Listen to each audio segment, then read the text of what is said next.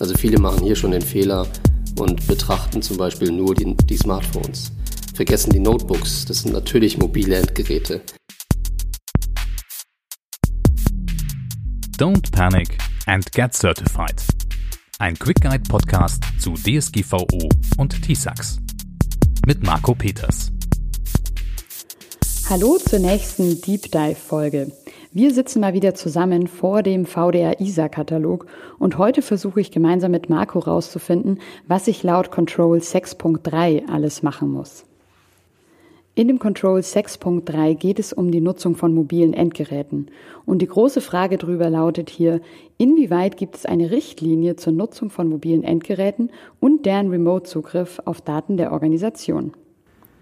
Genau, in diesem Satz steckt ja schon ein bisschen was drin. Ja, da haben wir das Wort mobile Endgeräte, kommen wir gleich zu, aber nicht zu vergessen und deren Remote-Zugriff auf Daten der Organisation. Ja, das heißt, es geht wohl um die mobilen Endgeräte, die in irgendeiner Form Zugriff, vielleicht sogar Remote haben auf Daten der Organisation. Genau, und im ersten Punkt unter den Anforderungen, unter den Muss-Anforderungen heißt es dann die Nutzung von mobilen Endgeräten und hier eben dann auch ganz wichtig wahrscheinlich, dass es nicht nur Smartphones sind, sondern eben auch zum Beispiel Notebooks steht hier. Und diese Nutzung muss eben geregelt sein. Richtig. Also viele machen hier schon den Fehler und betrachten zum Beispiel nur die, die Smartphones. Vergessen die Notebooks, das sind natürlich mobile Endgeräte. Vergessen vielleicht auch die Tablets, ja, auch das sind mobile Endgeräte, auf denen Unternehmensdaten gespeichert sein können. Ja. Auch mit Remote-Zugriff muss ich daran denken, welche, welches Gerät darf denn von außen auf Unternehmensdaten zugreifen. Und damit ist auch schon ein E-Mail-Postfach gemeint. Und das muss geregelt werden. Ja? Das heißt, in der Muss-Anforderung steht drin, die Nutzung ist geregelt. Das heißt, wie ich das mache, kommen wir vielleicht gleich noch ein bisschen zu. Ich muss aber auf jeden Fall regeln. Und wie das genau geht, kommt ja jetzt wahrscheinlich in dem unteren Bereich, wo es um das Sollte geht, um die nächsten Anforderungen. Und da heißt es jetzt eine Richtlinie, unter Berücksichtigung der folgenden Aspekte muss eben erstellt werden. Und da wird dann ganz viel genannt, zum Beispiel die Registrierung mobiler Endgeräte, die Anforderungen an den physischen Schutz, Einschränkungen bei der Installation von Software und so weiter. Also ganz, ganz viele Punkte. Vielleicht kannst du da mal die wichtigsten erklären, auf was ich da eben alles achten muss. Richtig, also wir müssten vor allen Dingen mal klären, welche mobilen Endgeräte sind im Unternehmen überhaupt erlaubt. Ja? Sind private Geräte erlaubt, sind nur Unternehmensgeräte erlaubt, was sicherlich die bessere Wahl ist, weil dort kann ich IT-gestützt ja schon vieles umsetzen, damit der Mitarbeiter gar nicht in der Lage ist, Dinge zu tun, die hier ja schon aufgezählt sind. Ja, ähm, ich kann IT-gestützt das verbieten, dass ein Mitarbeiter eine App installiert auf dem Smartphone. Ich kann das verbieten, dass der Mitarbeiter auf dem Notebook Dinge installiert oder deinstalliert, den Virenschutz deaktiviert, die Datensicherung in irgendeiner Form stoppt. All diese Dinge, Verschlüsselungstechnologien wird hier aufgezählt. Ja, das heißt, ich kann einmal festlegen, was zu tun ist. Also du hörst schon ein bisschen raus.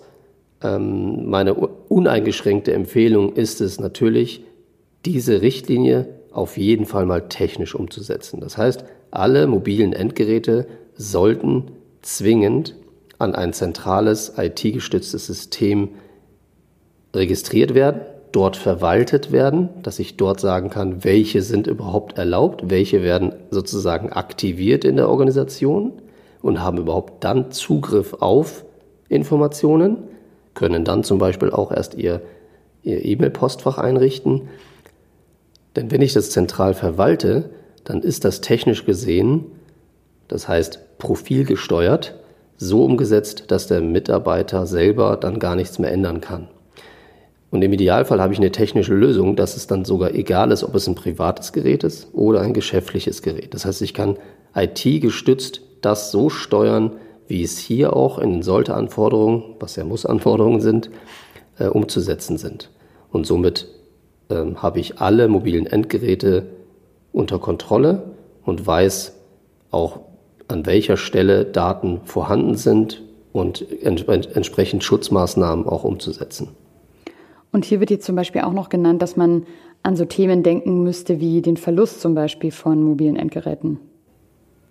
Richtig. Also Ich kann sicherlich nicht technisch überwachen, ob ein Gerät jetzt verloren gegangen wird. Ja? Hier wird ja auch äh, der nächste Punkt sein, eine Richtlinie muss es geben. Ja, habe ich eine technische Richtlinie, habe ich technisch das umgesetzt, was ich eben beschrieben habe, komme ich auf jeden Fall nicht drum herum, den Mitarbeiter darauf, darauf zu verpflichten, dass er ein paar Dinge auch beachten muss. Unter anderem eben, verliere ich ein mobiles Endgerät, muss ich berichten. Im Idealfall, wenn eben so eine technische Umsetzung passiert ist, kann sogar die IT dann dieses Gerät aus der Ferne löschen. Und der nächste Punkt hier wäre dann quasi Unterzeichnung einer Verpflichtungserklärung durch die Nutzer zum Umgang mit Besonderheiten bei der Arbeit mit mobilen Endgeräten in Abhängigkeit des Schutzbedarfs. Also wie zum Beispiel dann Diebstahlschutz oder auch die Installation von Software und so weiter. Also diese ganzen Punkte, die wir gerade hatten, wie das dann quasi geregelt wurde. Also das klingt jetzt auch nochmal nach ganz schön viel Arbeit.